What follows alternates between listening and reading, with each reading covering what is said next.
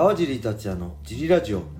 はい皆さんどうもです、えー今日もレターの返事をしたいと思います、はい、ありえーいつもレターありがとうございます、がとうございます。よえー小林さん今日もよろしくお願いします、ろしくお願いします。えー今日のレターは、はい、えー川尻さん小林さんこんにちは。い。つも楽しくラジオ拝聴しております、りがとうございます。えー早速質問です。はい、今でこそ USC が世界最高峰ですが、はい。プライドがあった頃はプライドが世界最高峰でしたしかし武士道の階級については当時でも USC の方が上の気がするのですが川尻さんどう思われますか？ペンやシャークヒューズや GSP と73キロ契約で試合をしたらみんな厳しいかと思ってしまいます。幻のプライドライト級グランプリ2007が開かれていたらはい、今でもたまに妄想します。はい。川尻達也対ショーン・シャークが見たかったはいありがとうございます。懐かしいっすねこれ。そうなんです。えー、プライドライト級幻のねプライドライト級グランプリがあったんですよ。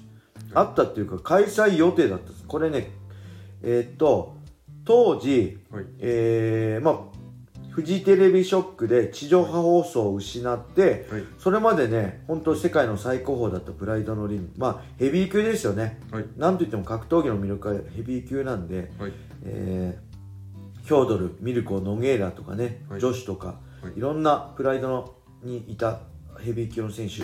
で、当時の USC はヘビー級はそう薄かったんですよ。みんなプライドにいたから。はい、なんで、間違いなくプライドのヘビー級は世界最高だったんだけど、はい。まあ、そこで地上波がね、なくなって、はい。収入面、資金面が厳しくなって、はい、えーと、まあ、買収プライドを売った。相手が、当時ライバル団体だった USC、まあ、ダナ・ホワイトだったり、はい、あのーロレンゾ、フェティータ兄弟はい、に売って、はい、そして、もともとその、プライドの大ファンだったダナとかロレンゾとかは、はい。プライドを買回収したら、買収したら、はい。潰すんじゃなくて、そのままプライドを継続しますよ。プライドはプライドのままでやります。そして、USC は USC でやります。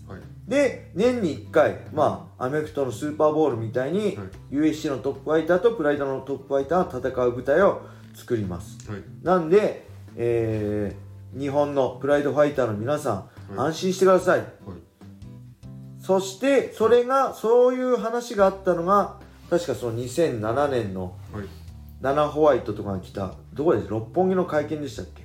その時の前に裏で、えープライドのファイターみんな集められて、ダナ・ホワイトに、はい。まあ、通訳をの通してそう言われたんです。はい、で、プライドライト級、2007年ライト級グランプリもやりますよっていう、これポスターもね、ググると出てくる幻のプライドライト級グランプリ。はい、えー2007年5月20日、まあ、日曜日、はい、埼玉スーパーアリーナでプライドライト級グランプリ2007開幕戦がやりますよ。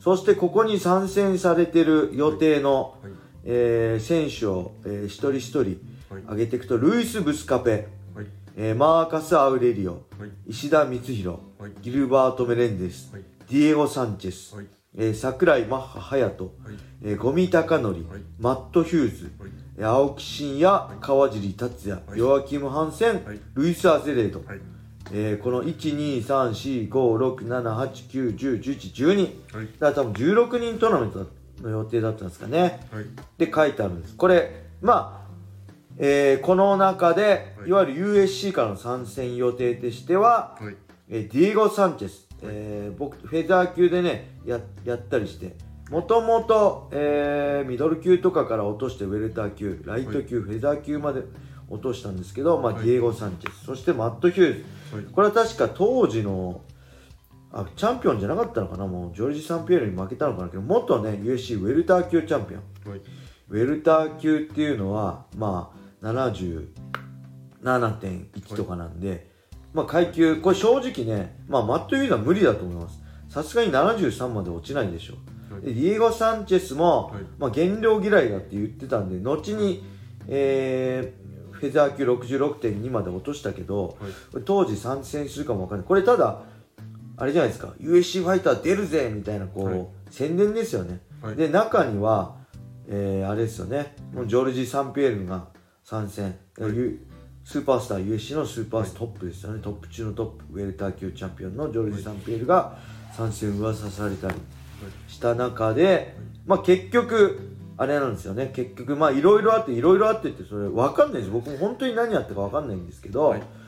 あのーまあ結局プライド開催されることなく皆さん知ってるように、まあ、完全に、えープライドは消滅してはい。で多くのフェイザーフェビあヘビー級選手ははい。みんなプライドに移籍してえでその中に残ったファイターたちが、はい。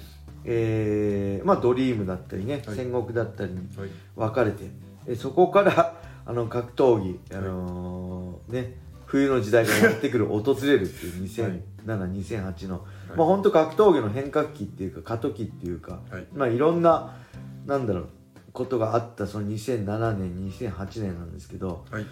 まあねこれ、まあ、73は、まあ、プライドライト級73なんではい。それでもやっぱウェルター級から落としてくるのは難しいでしょうね、はい。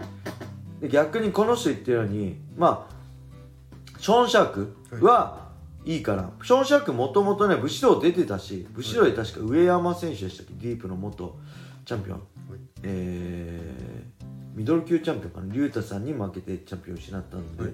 83ぐらいのチャンピオンとやってて、はい。その時は多分そういう大きいはい。80オーバーぐらいの階級だったと思うんですけど、はい。やってたりしてるんで、はい。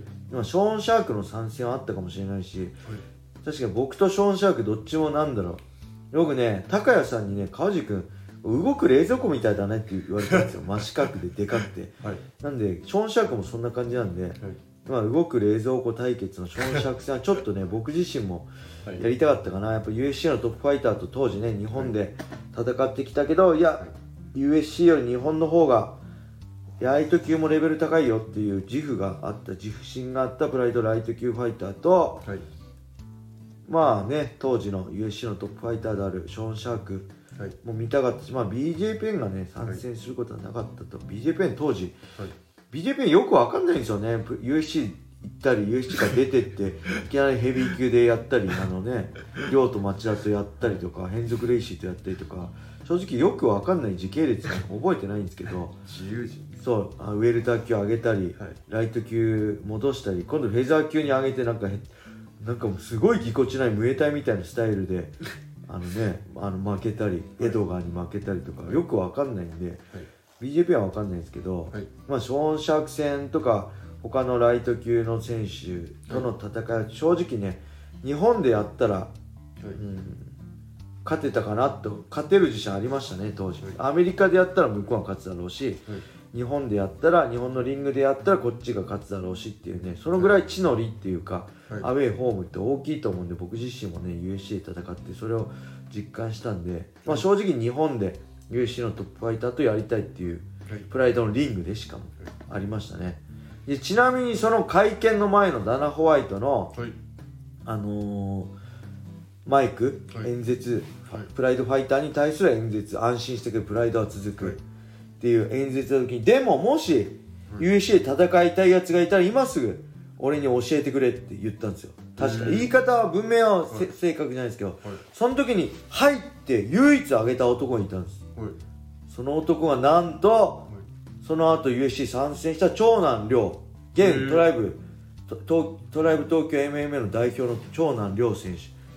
いやかっこよかったですね。みんな警戒してはいでやっぱ日本が好きじゃないですか。日本プライドがはい。自信あったしプライドっていうものに。はい。でプラ日本で戦いたいの。に僕は海外行きたくない日本で戦いたいなんて甘っちょろいことしてた中で、はい。唯一長男さんだけが俺はプライドでトップファイターと戦いたいって言って挙手して、本当にね参戦をアピールしたっていう。今でもね鮮明に覚えてるしいややっぱこの人すごいなって改めて思ったしね。はい。あのかっこよかったですね。はい。はい。そんな感じで、えー今日もレターありがとうございます。これね、えーぜひねブラウザで聞いてる方スタンド FM もダウンロードして、はい。えー川尻達也フォローいいねをしてレターもどしどしお待ちしております。いします。はい。そしてこれシャープタグつけしてねジリラジオでツイッター等でシェアしていただけると読みに行きますのでね。あのぜひあの面白かったっていう回をシェアしてえ感想付きでタグでジリラジオつけて投稿お願いしますはいそれでは今日はこんな感じで終わりにしたいと思います。皆様良い一日を。またねー。